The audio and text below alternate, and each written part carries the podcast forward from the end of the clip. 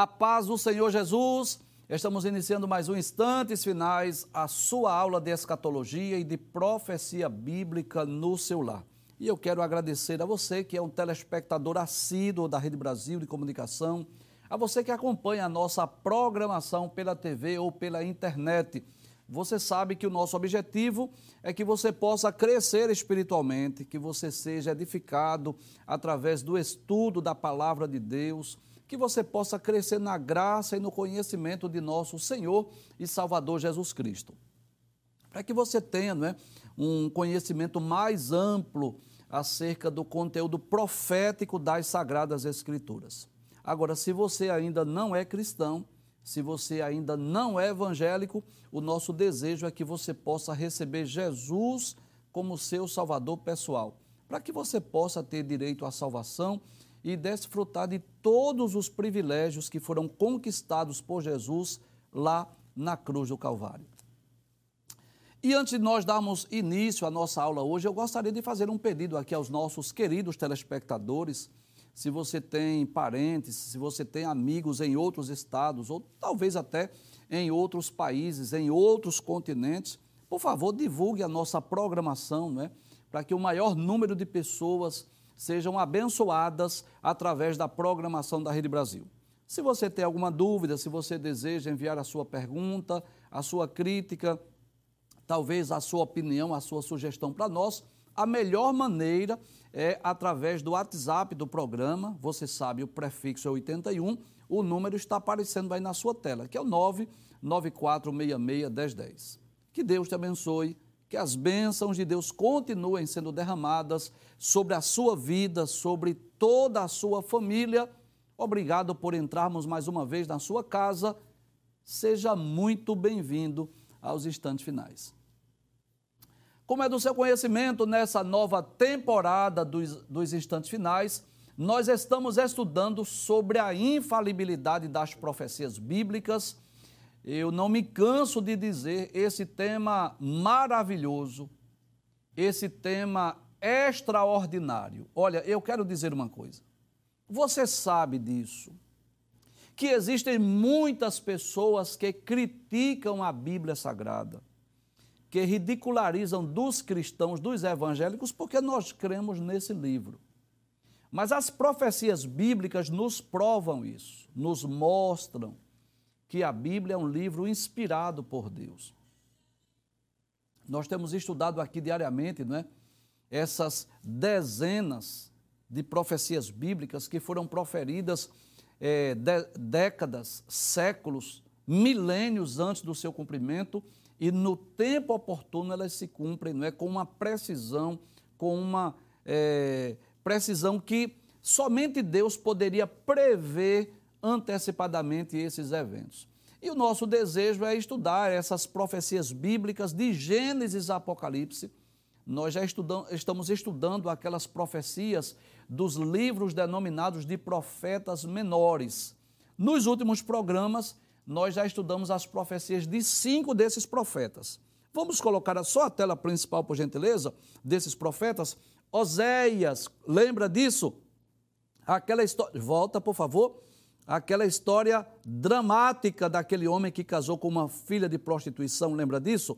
Para mostrar o amor de Deus por Israel e a infidelidade de Israel por Deus. Deus mostrou isso através do profeta Oséias. Depois estudamos as profecias do profeta Joel, o profeta do avivamento religioso. Esse profeta que profetizou depois da praga de gafanhotos e falou sobre um juízo maior ainda que ele chama de o dia do Senhor. Foi Joel quem profetizou o derramamento do Espírito Santo e ficou conhecido como o profeta do avivamento religioso. Também estudamos as profecias de Amós, aquele homem que disse assim: Olha, eu não era profeta nem filho de profeta, mas eu era boieiro e cultivador de sincômoros. Deus chamou esse homem lá do campo, apesar que era um homem culto, para transmitir uma mensagem ao povo de Israel, também profetizou sobre o dia do Senhor. Também estudamos as profecias de Obadias, esse homem que foi usado por Deus para profetizar contra os edomitas, os descendentes de Esaú, porque na ocasião da invasão estrangeira, os edomitas se alegraram e se aproveitaram da ocasião para tirar proveitos e benefícios lá do povo de Judá e de Jerusalém. É um dos livros mais curtos da Bíblia, apenas um capítulo.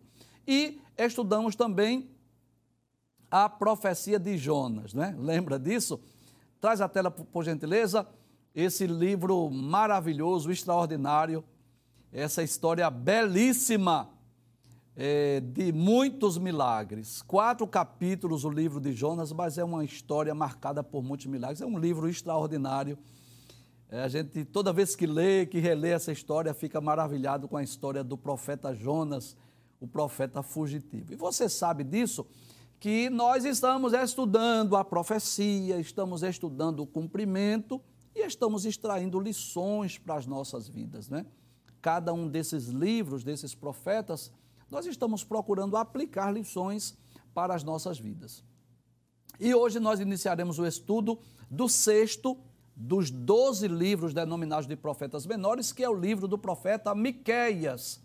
Abre a tela, por gentileza, que Miqueias ficou conhecido por profetizar a cidade do nascimento do Messias. Traz a tela, por favor.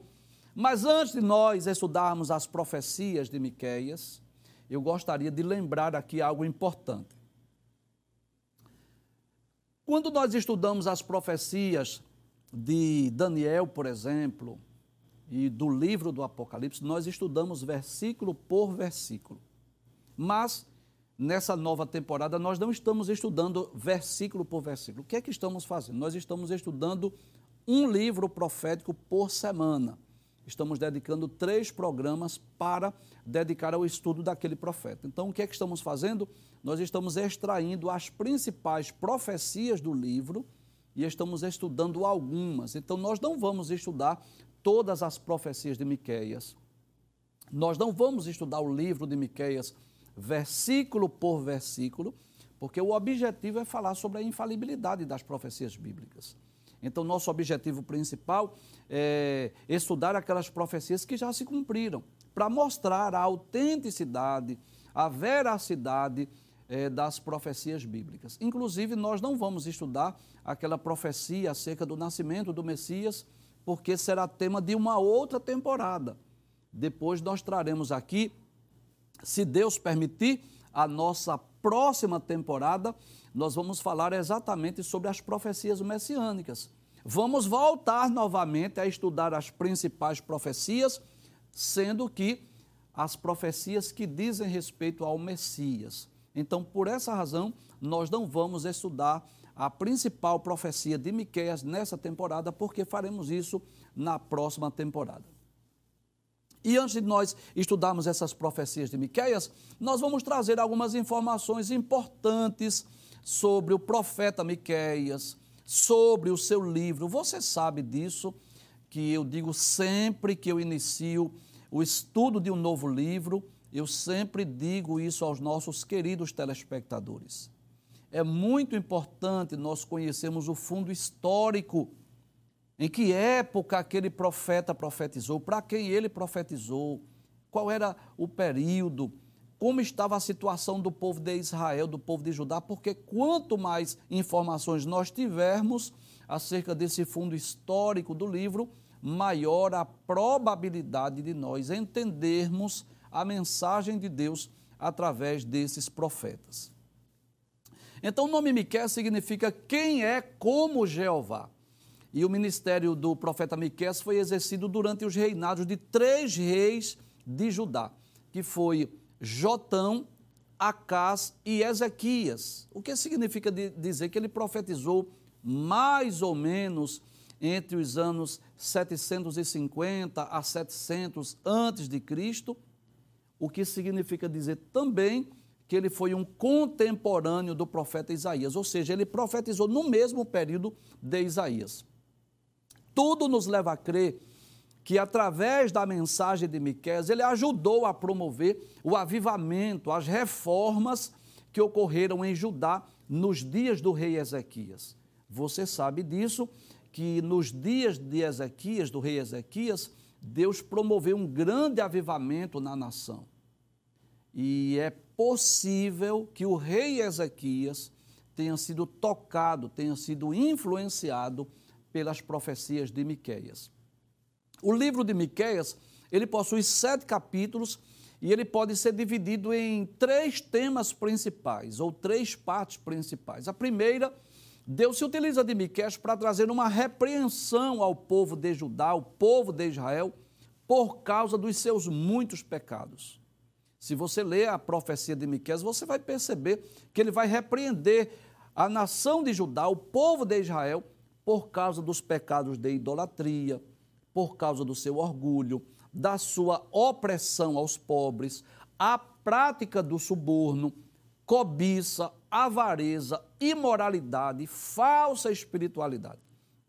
Então, primeira mensagem de Miqueias exatamente uma repreensão ao povo de Deus por não estarem colocando em prática a palavra de Deus, a lei que eles receberam através de Moisés.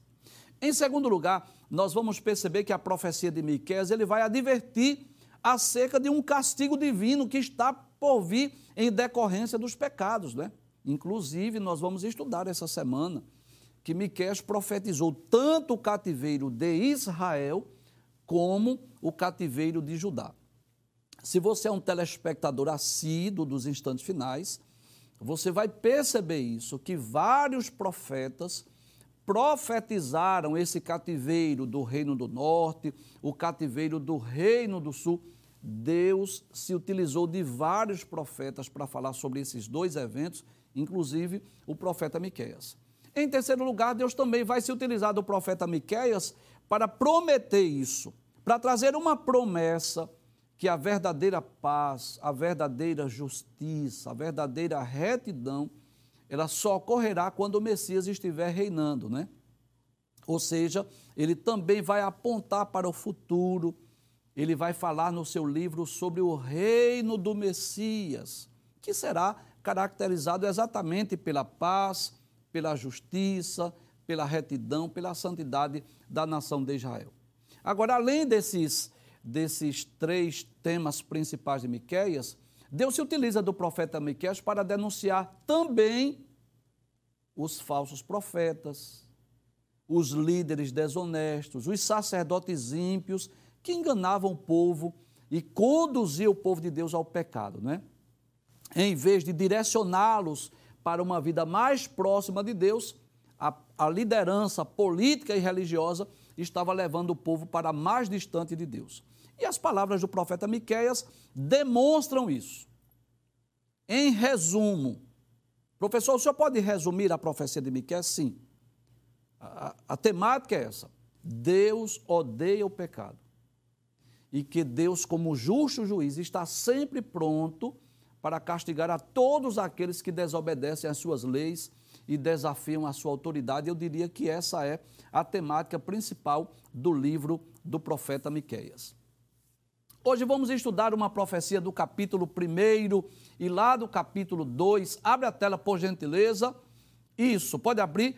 Hoje nós vamos estudar sobre ameaças contra Israel e Judá por causa da sua injustiça e rebelião. Então você tem à sua direita aí uma imagem como que o profeta Miqueias escrevendo aí, né, a mensagem que ele recebeu da parte de Deus e à sua esquerda você vai ter uma imagem do cativeiro de Israel. E nós vamos perceber no, nessa mensagem que está no capítulo 1, versículos 1 a 9, capítulo de número 2, que vamos estudar apenas os quatro primeiros versículos, nós vamos perceber isso, que a temática principal é o cativeiro assírio e o cativeiro babilônico. E por isso, lá no cumprimento, nós vamos estudar dois textos. O primeiro, lá do segundo livro dos Reis, capítulo 17, versículos 5 e 6, que fala sobre o cativeiro assírio, e também no segundo livro das Crônicas, capítulo 36, os vers versículos 17 e o versículo de número 20, que fala sobre o cativeiro babilônico. Pode trazer a tela, por gentileza? Vamos estudar a profecia? Eu quero lhe convidar mais uma vez para você estar com a sua Bíblia.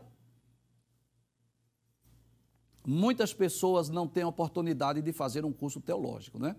Às vezes por questões de saúde, às vezes por questões financeiras, às vezes por falta de tempo, e você sabe disso. Deus está nos dando a oportunidade, não só nos instantes finais, mas no programa Teologia Viva, no programa da Escola Dominical, é, e outros programas que são é, uns verdadeiros estudos bíblicos na sua casa. Deus está lhe dando essa oportunidade, inclusive, eu quero até lembrar algo aqui importante, não é? Que você sabe disso, que os professores lá do programa Escola Bíblica Dominical, do Verdade Viva, dos Instantes Finais, são professores do nosso seminário teológico, você sabe disso. Então Deus está te dando a oportunidade de você estudar teologia gratuitamente na sua casa.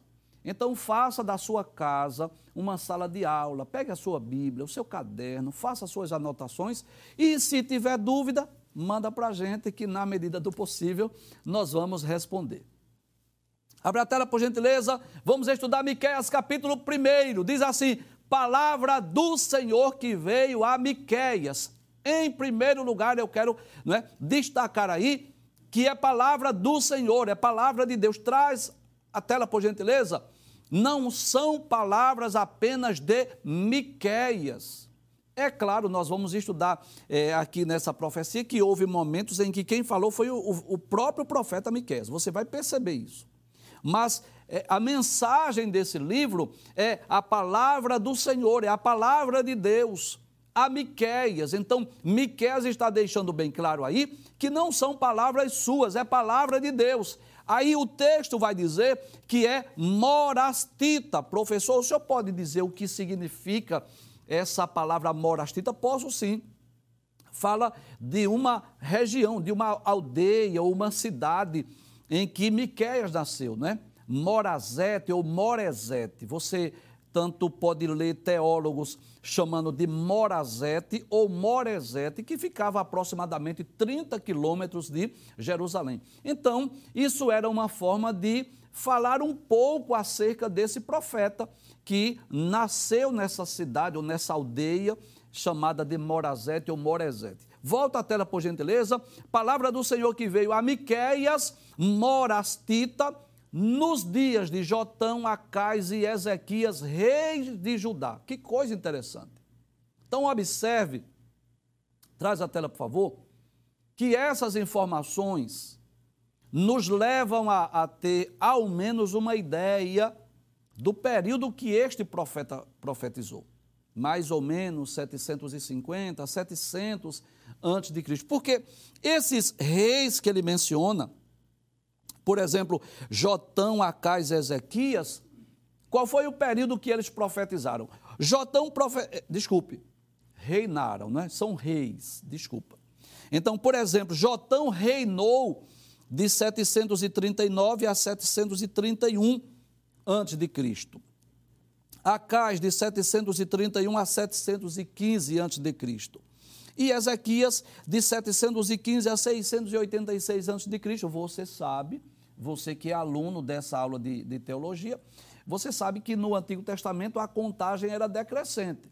Então, nós podemos dizer que o período da profecia é, de, de Miqueias foi mais ou menos entre, entre os anos 735, 710, mais ou menos, antes de Cristo, e que ele foi também um contemporâneo de Isaías. Abre a tela, por gentileza, para nós relermos os, prof... os reis de Israel, de Judá, que ele profetizou. Observe, ele diz que a mensagem de Deus veio a Miqueias nos dias de quem? De Jotão, Acais e Ezequias.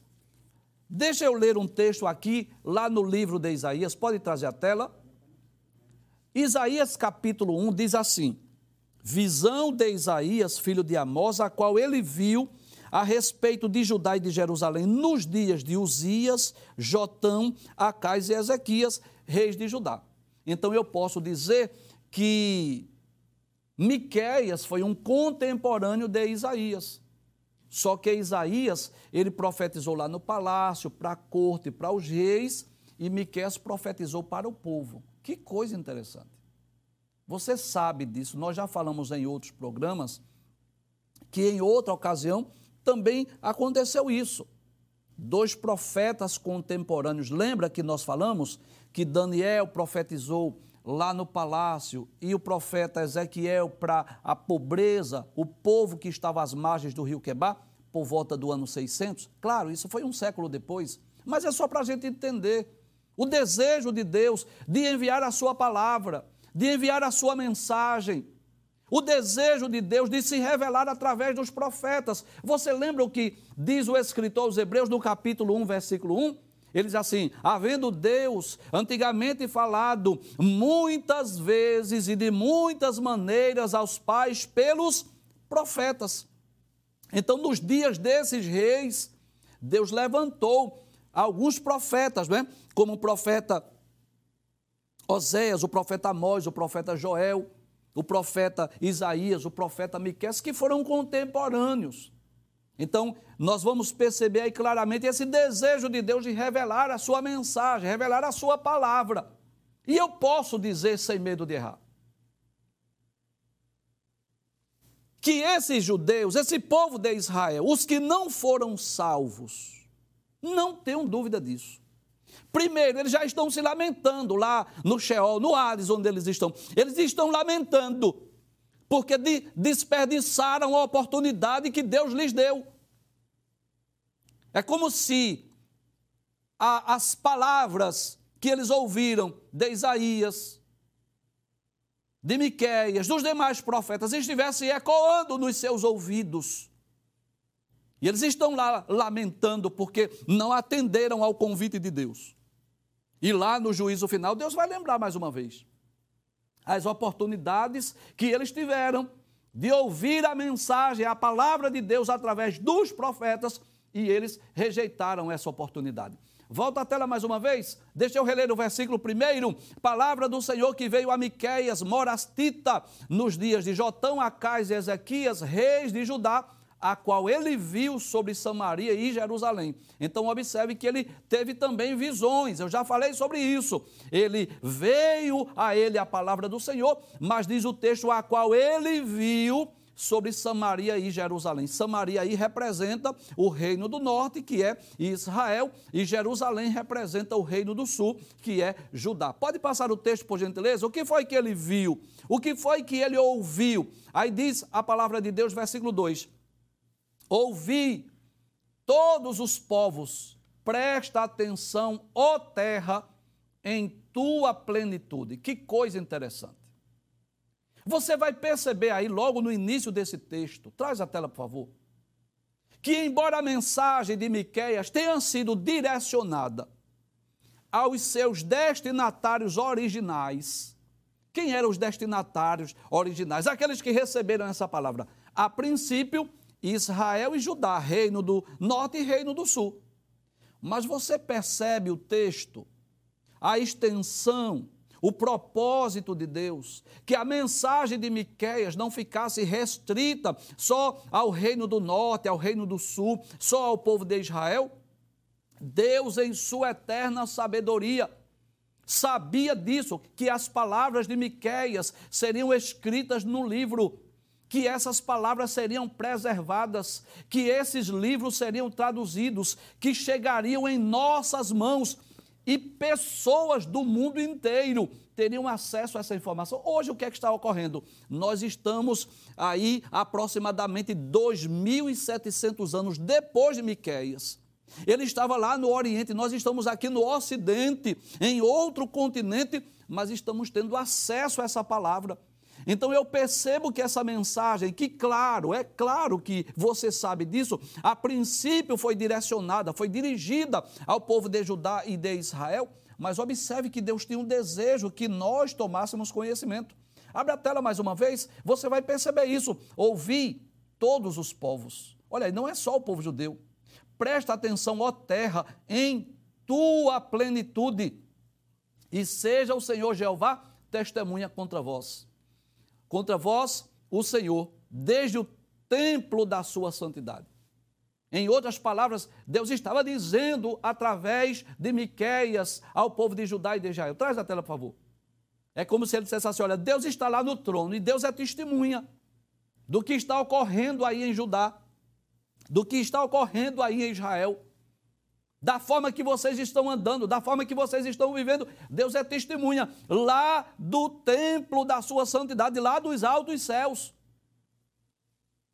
Porque você sabe disso que nós não cremos, nós não acreditamos nisso. Que Deus criou todas as coisas e entregou as leis naturais está lá só como um mero espectador, somente vendo, observando. Nós não cremos nisso. Nós cremos sim que Deus intervém na história da humanidade e a Bíblia está repleta disso. De Gênesis a Apocalipse. Deus intervindo, Deus agindo na história dos homens. E muitas vezes Deus está agindo como o Salvador, aquele que salva, aquele que socorre, aquele que protege, aquele que livra. Às vezes Deus está agindo como abençoador, aquele que sustenta, provê, que, que realiza milagres, que é, intervém na história dos homens, dando livramento, proteção, suprindo necessidades. E às vezes Deus está agindo como juiz, você sabe disso. A Bíblia está repleta disso. A Torre de Babel, o dilúvio, a destruição de Sodoma e Gomorra são exemplos claros que Deus não está somente sentado lá no trono, como que assistindo uma TV e vendo o que está ocorrendo no mundo. Deus age, Deus intervém. Deus muitas vezes intervém na história dos homens. Passa o texto, por gentileza. Deus está vendo, Deus é testemunha. Aí o que é que Miqueias vai dizer? Olha aí, numa linguagem figurada, Miqueias diz assim: Porque eis que o Senhor sai do seu lugar e descerá e andará sobre as alturas da terra. Sabe o que era que Miqueias estava dizendo? Vendo a corrupção, a imoralidade, os pecados que estavam ocorrendo em Judá e Jerusalém, ele estava dizendo assim: olha, Deus vai sair lá do trono, Deus vai descer, Deus vai andar nas alturas da terra. E sabe o que vai acontecer? Ele diz: os montes debaixo dele vão se derreter, os vales vão se fender, como a cera diante do fogo como as águas que se precipitam em um abismo. Professor, o senhor pode traduzir isso, professor, para mim? Eu não estou entendendo bem. Miquel está dizendo assim: olha, Deus vai agir, Deus vai tomar providência. De uma forma simbólica, figurada, porque, claro, que isso não é no sentido literal. Porque Deus não precisa literalmente descer do céu para ver o que está ocorrendo na terra. E Deus não precisa necessariamente descer do céu para executar um juízo, mas é como se Miquel dissesse assim: Deus está lá no trono, lá do, do templo da sua santidade, vendo como, como vocês estão se comportando, e Deus vai agir. Deus vai descer com providência. Deus vai descer com juízo, com castigo. Era isso que Miqueias estava dizendo ao povo de Judá e ao povo de Israel. Passe o texto, por favor, versículo de número 5. Aí diz assim: tudo isso, ou seja, Deus vai descer com castigo, com juízo, por quê? Por causa da vossa prevaricação. Em outras palavras, por causa do, do, seu pecado, da sua transgressão, da sua rebeldia, da sua rebelião, da sua desobediência. De quem? De Jacó e dos pecados da casa de Israel. Então, Jacó e Israel aí representa Reino do Norte e Reino do Sul. Aí ele diz assim: qual é a transgressão de Jacó? Não é Samaria? E quais os altos de Judá? Não é Jerusalém? Ele estava primeiro, primeiro falando aqui dos pecados de idolatria, de paganismo. Traz a tela, por favor. Que este era um dos principais pecados combatidos pelos profetas. Você sabe disso. O pecado de idolatria murmuração e incredulidade eram pecados que estavam enraizados no povo de Judá, no povo de Israel. Você sabe disso. Desde que eles saíram lá do Egito. Esses três pecados, é claro que não foram os únicos. É claro que diversos outros pecados eles cometeram: violência, injustiças sociais, suborno. Você vai ver isso. Lendo as profecias de Miquel, você vai perceber isso. Mas esses três, eles parece que estavam enraizados lá na nação de Israel. E Deus começa a se utilizar de Miqueias para repreender por causa dos pecados de idolatria.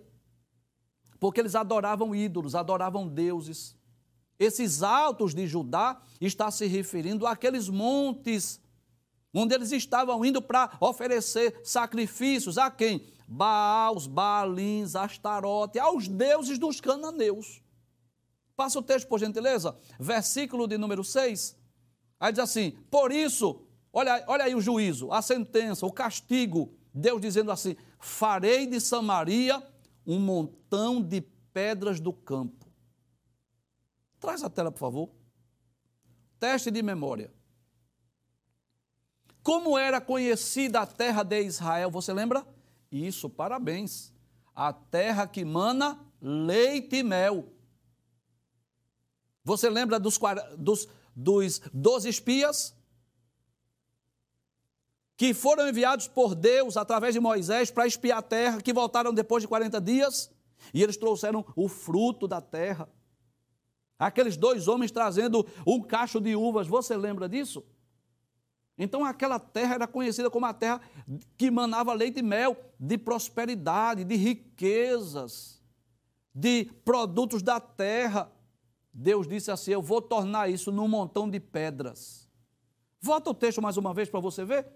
Por isso farei de Samaria um montão de pedras no campo, uma terra de plantar vinhas, e farei rebolar as suas pedras no vale, e descobrirei, descobrirei os seus fundamentos. Deus estava dizendo: Eu vou derrubar tudo aí. Eu vou tornar essa terra aí como um deserto, um lugar de pedras. Passa o texto, versículo 7, por gentileza. Mas assim, e todas as suas imagens, olha aí, o pecado de idolatria, o politeísmo, deixaram de servir ao Deus único e verdadeiro para servir a vários deuses. Olha aí, sendo mais enfático. E todas as suas imagens de escultura serão despedaçadas, e todos os seus salários serão queimados pelo fogo. Por quê? Olha aí, como assim, professor? Salário queimado pelo fogo. É que eles estavam trabalhando e do salário deles estavam fazendo ídolos. Aí Deus disse: Eu vou fazer com que esses salários sejam queimados pelo fogo, e de todos os seus ídolos eu farei uma assolação. Porque por preço de sua prostituição os ajuntou. Essa prostituição ela é religiosa, ela é espiritual. Não é no sentido físico, são ídolos, são deuses, são altares que eles estavam levando e em recompensa de prostitutas se envolverão. Deus estava dizendo: Eu vou destruir esses ídolos que eles estão servindo, que eles estão adorando. Passa o texto, por favor, versículo de número 8. Por isso, agora, agora é Miqueias que vai falar. Agora não é Deus mais. Agora é o profeta. Aí o, o profeta diz assim: Por isso, né, depois que ele viu, depois que ele ouviu a mensagem de Deus, ele está dizendo assim: Lamentarei e uivarei e andarei despojado e nu. Professor, só pode me explicar isso? Vou explicar. Em outras palavras, ele estava dizendo assim: eu vou chorar, eu vou lamentar. Quando ele disse eu vou andar despojado e nu, não significa dizer que ele iria andar completamente despido, não, mas ele ia tirar essas túnicas externas, ele ia ficar só com aquelas, aquelas vestes internas, interiores, numa demonstração clara de sua insatisfação, de sua tristeza, do seu pesar com o que Deus iria fazer com Judá e com Israel. Ele diz: Farei lamentação como de dragões. Eu fui ver noutra versão, a melhor versão aí seria chacais, como aquele chacal que às vezes a sua mãe era presa, era, era devorada por uma fera, e os chacais ficavam ali lamentando porque não tinha mais a mãe para mamar, para ter o leite. Ele estava dizendo: Eu vou ficar lamentando como aquele chacal que a mãe foi devorada por uma fera e eles estão lá clamando por alimento. E pranto como de avestruzes. Mais uma vez, quando a avestruz, por exemplo, era presa por um predador e aquelas, aqueles filhotes lá do ninho ficavam esperando que a mãe trouxesse alimento, mas ela foi devorada. Era assim que o profeta estava se sentindo. Eu vou lamentar, eu vou chorar, eu vou ficar lá como um chacal, como um avestruz que está esperando alimento, com tristeza, com pesar. Passa o texto, por favor, versículo 8. Diz assim: porque a sua chaga é incurável. Porque chegou até Judá, ou seja, a chaga, o pecado de Israel chegou até Judá, contaminou também o reino do sul estendeu-se até a porta do meu povo, até Jerusalém. Até em Jerusalém chegou o pecado do, do politeísmo, da idolatria. Vers, capítulo 2, versículo 1 agora. Pode passar o texto, por favor? Aí diz assim: ai daqueles. Olha, agora ele vai falar sobre outros pecados. Começou falando do pecado da idolatria, ele vai falar sobre outros pecados. Ai daqueles que nas suas camas intentam iniquidade, maquinam mal. Fica pensando na sua cama, em vez de dormir e descansar, fica maquinando mal. E a luz da alva pratica, ou seja, em plena luz do dia, porque está no poder da sua mão pessoas que estavam praticando violências, injustiças sociais, em plena luz do dia. Versículo 2, por favor, pode passar o texto.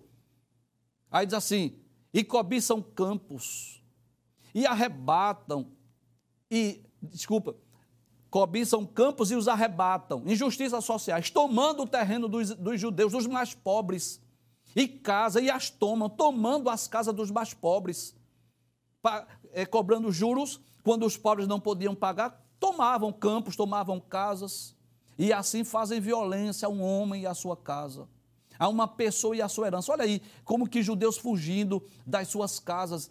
Eles, ele estava falando, Deus estava denunciando os pecados de Judá e de Israel por causa das injustiças sociais.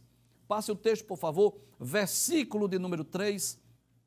Portanto, assim diz o Senhor. Olha aí, o decreto, a sentença, o juízo de Deus. Eis que projeta o mal contra essa geração. Já imaginou Deus projetando o mal? Do qual não tirareis os vossos pescoços. Vocês não terão como fugir, vocês não terão como escapar, e não andareis tão altivos, tão soberbos, tão vaidosos, porque o tempo será mau. Deus estava dizendo: Eu vou castigar vocês, eu vou agir, eu vou tomar providência. Era isso que Deus estava dizendo. Versículo de número 4, que é o último texto que vamos estudar dessa profecia. Naquele dia, no dia do, da minha visitação, no dia do juízo, no dia do castigo, se levantará um provérbio sobre vós. Se levantará pranto lastimoso. As pessoas vão lamentar, chorar e vão dizer assim: Nós estamos inteiramente desolados. A porção do meu povo, ele a troca. Professor, o senhor pode explicar? Vou lhe explicar. O que é isso? A porção do meu povo, ele a, ele a troca. Isso é porque nas invasões estrangeiras os bens do povo de Judá e de Israel seriam trocados, dados a outros povos, outras nações. Como me despoja? O que é isso, professor? É que na guerra, na invasão estrangeira, eles roubavam os bens, o ouro, a prata, as vestes, as armas. Isso é despojar. Tira os nossos campos e os reparte. Traz a tela, por favor.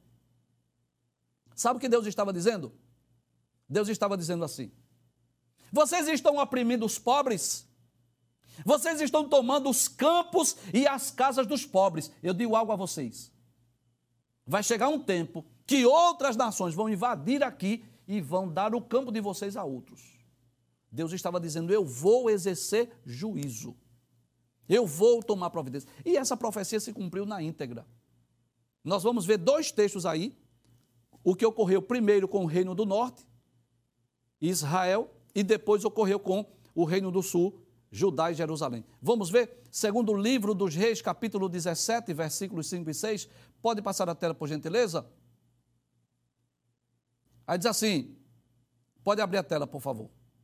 Porque o rei da Síria subiu por toda a terra e veio até Samaria e a cercou três anos. Versículo 6. Pode passar o texto, por favor.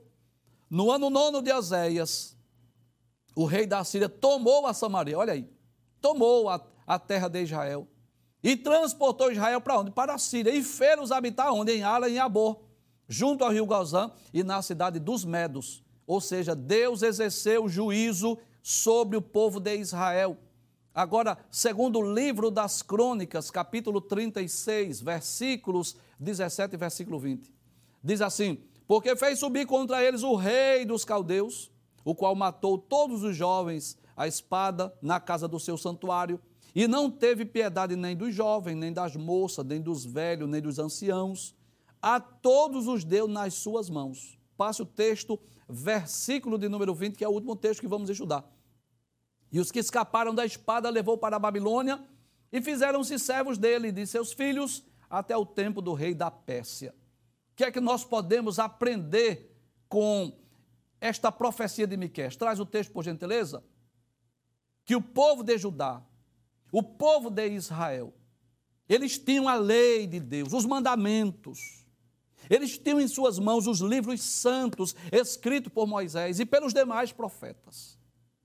Mas eles negligenciaram. Eles desobedeceram, eles transgrediram, eles adoraram outros ídolos, outros deuses, eles praticaram injustiças sociais, eles oprimiram os pobres. Deus os advertiu, Deus chamou os profetas para repreendê-los, eles não deram ouvidos. E o seu final foi trágico, porque tanto o reino do norte foi levado pela Síria para outras terras, quanto o reino do sul foi levado para a Babilônia por causa da sua transgressão e porque não atenderam o convite de Deus ao arrependimento.